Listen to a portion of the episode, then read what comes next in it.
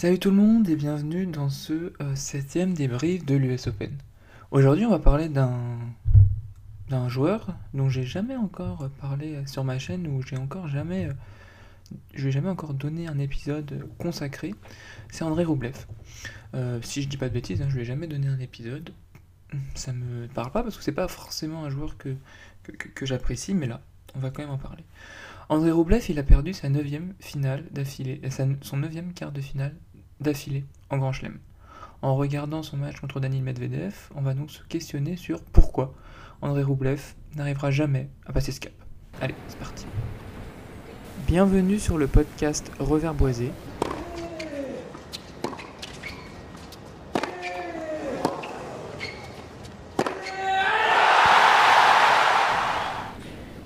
Une émission sur l'actualité tennistique destinée aux non classés et au numéro 1 mondial s'il passe par là.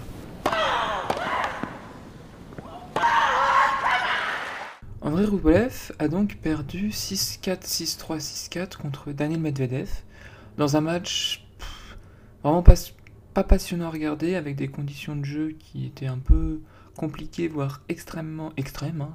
Excusez-moi excusez pour ces termes qui n'ont aucun sens et qui a donné un match pas vraiment euh, passionnant. Déjà, ces deux styles de jeu qui, je trouve, vont pas bien ensemble pour faire, pour faire un grand match. Et bah, les, vous tout, si vous l'avez pas vu, il y avait des, conditions de chaleur abominables. Ils étaient trempés. Je sais pas combien de fois, euh, combien de fois on a vu, on les a vus aller prendre leurs serviettes au changement de. Alors Daniel Vedev, c'est pas un gars qui fait ça souvent quand même. Aller se, se frotter la tête avec sa serviette entre les poings. C'était vraiment assez impressionnant comment il dégoulinait. Zverev, euh, pourquoi je dis Zverev? Roublev est allé plusieurs fois, plusieurs fois aux, toilettes. Alors dans mes souvenirs, c'est pas un joueur qui va forcément euh, aux toilettes. Il est aussi allé changer. Enfin bon, c'était vraiment extrême comme condition. Et je pense qu'il va falloir réfléchir. il va falloir réfléchir à, tout ça. À, des, à pourquoi on a on suspend pas le match, on le met un peu plus tard, quoi, où il fait un peu moins chaud, parce que les pauvres, les pauvres. Donc André Roublev, il a 25 ans. Il a été classé en son meilleur classement en simple remonte quand même en 2021 où il a été 5ème. Il a 14 titres quand même sur le circuit euh, ATP euh, et 8 pour 8 finales perdues. Par contre en Grand Chelem, il n'a jamais dépassé, et ça c'est assez euh, incroyable, les quarts de finale. En 9 participations, il a toujours échoué à ce niveau de la compétition. son premier quart de finale remonte en 2017 à euh, bah, un match contre Rafael Nadal qu'il perd. Ensuite, il y retourne beaucoup plus tard, quand même, en 2020, euh, deux fois, euh, à Roland Garros contre Tsitsipas et à l'US Open une nouvelle fois contre Medvedev. Puis en 2021, il fait un nouveau quart à l'Open d'Australie une nouvelle fois contre Daniel Medvedev. L'année dernière, il fait donc deux quarts de finale contre Silic et Tiafo, respectivement à Roland Garros et à, à l'US Open. Et cette année, il est encore plus régulier puisqu'il fait trois quarts euh, de finale. Joko euh, à l'Open d'Australie, il se fait éliminer au troisième tour par Sonego Roland Garros. À Wimbledon, il est aussi éliminé par Novak Djokovic. Et là, une nouvelle fois, contre Daniel Medvedev, il échoue. Donc ça veut quand même dire qu'il a échoué trois fois contre Daniel Medvedev, contre Medvedev en quart, trois fois, euh, deux fois contre euh, Novak Djokovic, une fois contre euh, Rafael Nadal, une fois contre Frances Tiafo, une fois contre Marin Cilic, une fois contre Stefanos Tsitsipas, et je crois que j'ai fait le tour.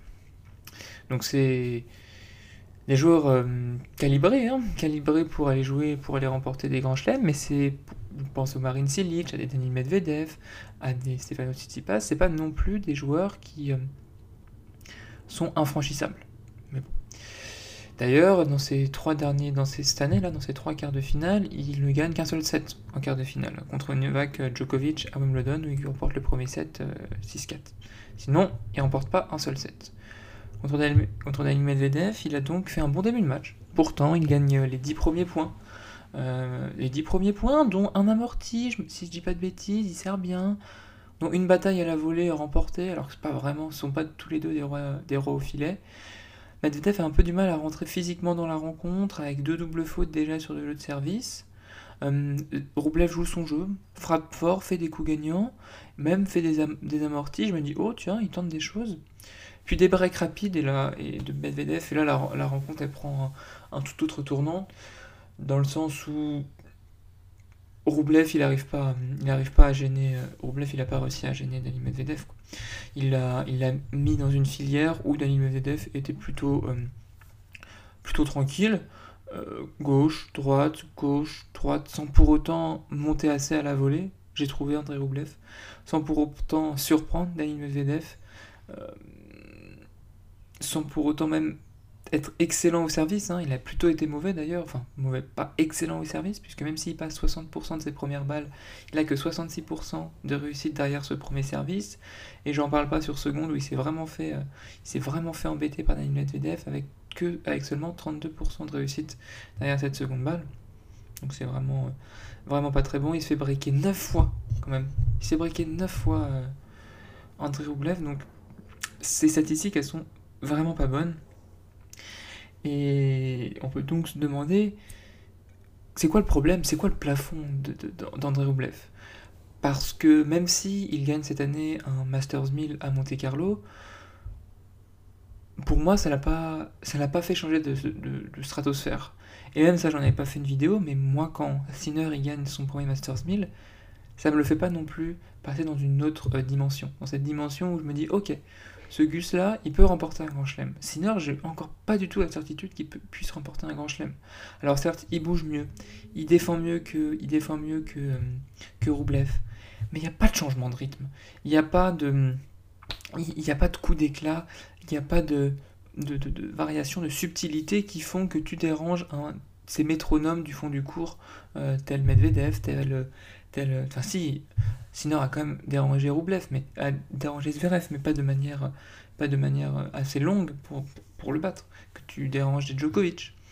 Tu peux pas en fait, en jouant, euh, en jouant comme ça, et je trouve ça faux qu'il n'y ait pas une, une, progression de tous ces joueurs-là en se disant ok, euh, il va falloir que peut-être je ralentisse parfois le jeu pour envoyer des sacoches plus tard.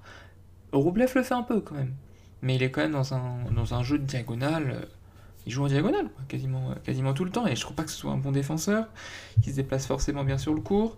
Euh, on l'a vu dans le petit jeu, il a été complètement battu par Daniel Medvedev, qui a quand même fait pas mal d'amortis, c'était plutôt intéressant le match de Daniel Medvedev. Tactiquement, il a fait pas mal d'amortis quand même pour faire venir Roublev à la volée, qui en contre-amorti, en, bah, quand, quand, tu remets la balle en amorti, slicé et longue, bah, il n'a pas été bon dans tous ces compartiments, dans tous ces compartiments du jeu. Je l'ai vu par exemple une fois faire, il était assez loin de sa ligne, il, fait, il se décale en coup droit, il attaque euh, en croisé et il monte à la volée. Mais du coup, si tu fais ça, si vous représentez ça sur un, sur un schéma, Enfin, t'as toute une partie du cours qui est ouverte en fait. Et là, du coup, Dani Medvedev, euh, il attaque avec son revers longue ligne et Roublev, il a des bornes en fait. Il est, hyper loin. Donc voilà, en fait, André Roublev, même si tu gagnes des Masters 1000, j'ai pas l'impression que tu passes un cap. J'ai pas l'impression que tu passes un cap. Et ça fait chier, parce que c'est plutôt un gars, un gars gentil, mais, mais. Et même dans la tête, c'est dur, André, c'est dur, c'est dur, ça a l'air dur tes matchs, André. Y en a tous envie que tout se passe bien pour toi, parce que franchement, ça euh, n'a pas l'air facile ta vie sur un cours de tennis, mais bon. T'es quand même. C'est quand même pas excellent. Euh, je dirais des matchs contre le top 10. Par exemple, euh, par exemple contre Daniel Medvedev, il a, il a seulement 25% euh, de victoire. Contre Zverev, il a seulement 28,6% de victoire, c'est-à-dire 2 victoires pour 5 défaites. Contre Fritz, il a seulement 33% de victoire, 2 victoires pour 4 défaites. Contre Kachanov, qui est un, un, ancien top 10, il a seulement 2 victoires pour 3 défaites. pour Stefano Tsitsipas, c'est à kiff kiff, il a 5 victoires pour 6 défaites. Mais après, contre Djokovic, je pense que c'est 0 c'est 0 victoire. Contre euh, Alcaraz, c'est 0 euh, victoire. C'est intéressant de savoir. Tiens, je vais regarder euh, Roublev, les head-to-head Roublev-Sinner. Excusez-moi, hein, je fais du. Je fais du. je regarde des stats en même temps. Ça donne quoi Roublev-Sinner en. Ah, il gagne. Ils ont joué 5 fois et Roublev a gagné 2 fois, donc ça reste pas. Mais contre Alcaraz, par exemple. Contre Alcaraz, c'est du ils sont joués. Ils sont joués zéro fois? Qu'est-ce que c'est que cette histoire? Ah, ils sont joués zéro fois sur le gros circuit? Ah ouais? Attendez. Tiens donc. Une blague ou quoi? Faire le carré Ils sont jamais joués. ils sont pas beaucoup joués, Rublev et Alcaraz, c'est surprenant. Euh, et Rublev Djokovic, juste pour regarder, regarder et s'amuser un petit peu, Rublev et Djokovic, c'est 4 victoires Djokovic, une victoire, euh, une victoire Rublev. Donc il y a vraiment une large domination, une large domination de tous ces joueurs qui ont peut-être un cap de plus en fait que Rublev euh, en termes de tennis. Et Rublev, il n'arrive pas du tout à les, il pas du tout à les battre. Pareil, contre Nadal, c'est deux victoires à une pour Nadal contre Rublev. Donc vous voyez, il n'est jamais en positif contre ces joueurs. Et c'est important quand même de, voir qu'il y a un déficit mental, je pense, pour Rublev. Actuellement, il est classé à la, si je à la 7 sixième place mondiale. Il est quand même réussi à être sixième place mondiale avec cette régularité. Euh, à la race, je pense qu'il est plutôt, bien notre ami, euh, notre ami, notre ami Rublev. Ou voilà, il est cinquième à la race. Nadine Vedete vient de se qualifier d'ailleurs pour le Masters après sa victoire. Hier, c'est vrai que c'est le troisième meilleur joueur euh, cette année en, compétition. Donc voilà, André Roblev, il passera jamais un cap, je pense, s'il fait pas évoluer son tennis. On est tous d'accord pour ça. S'il continue sur cette base, il sera évidemment top 10 parce qu'il a une qualité de balle qui lui permet d'être top 10. Mais il n'a pas un mental, et une, euh, une stratégie de jeu suffisante pour battre des Carlos Alcaraz, des Djokovic, des Medvedev, des Sinner, même des, bon, voilà, peut-être pas des Tsitsipas, mais tous ces gars-là de manière régulière. Il a absolument pas le niveau, je dirais, pour, pour, les battre. Voilà tout ce que je voulais dire. Euh, et oui, d'ailleurs, je voulais finir avec ça, c'est que le langage corporel de Zverev, il est assez euh, mauvais. Euh, je vais revenir avec des petites stats, mais le, langage de Rublev, il est mauvais. Puisqu'à la fin du deuxième set, quand il perd le deuxième set, on voit il baisse la tête en allant sur sa chaise.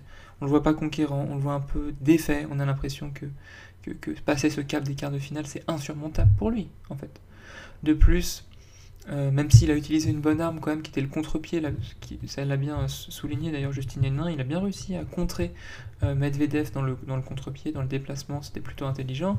En termes de volée, il a 4 sur 10 au deuxième set, au montée au filet, et la balle de match, elle est symptomatique, parce que il fait une montée euh, à la volée, puis il se retrouve, il monte pas assez vite, du coup il se retrouve au milieu du cours, il frappe une demi-volée au milieu du cours, puis après il recule, il retourne au fond du cours, et il rate le match. Il y a tout un manque de confiance chez, euh, André Roublev euh, en ce moment. Voilà ce qu'on pouvait dire un peu sur, euh, sur ce joueur. C'est un peu triste, mais bon, voilà, c'est comme ça. bah demain, ça comme les demi-finales, si je dis pas de bêtises, commencent. au programme, un petit Djokovic Shelton et un Mourova Mourova Goff, c'est ça, chez les dames? Excusez-moi, je suis un peu paumé. Mourova Goff, oh ils font commencer les matchs à 1h du mat et, et et. Oh, Joko, je sais pas trop. Ok. Euh, ah non, c'est toutes les dames. Ah, c'est que les dames demain, donc. Oh, ils font commencer ça à 1h du mat. Eh bien, je ne sais pas quand on se retrouve pour un nouvel épisode. Mais euh, allez, peut-être pour débriefer le Goff Mouchova quand même. Parce que, bah, vous, si vous le savez, je pense que Goff peut aller remporter son premier grand chelem. Et je l'ai dit en début de podcast. Hein, enfin, en début de, de semaine, j'y crois. Donc voilà. Allez, ciao.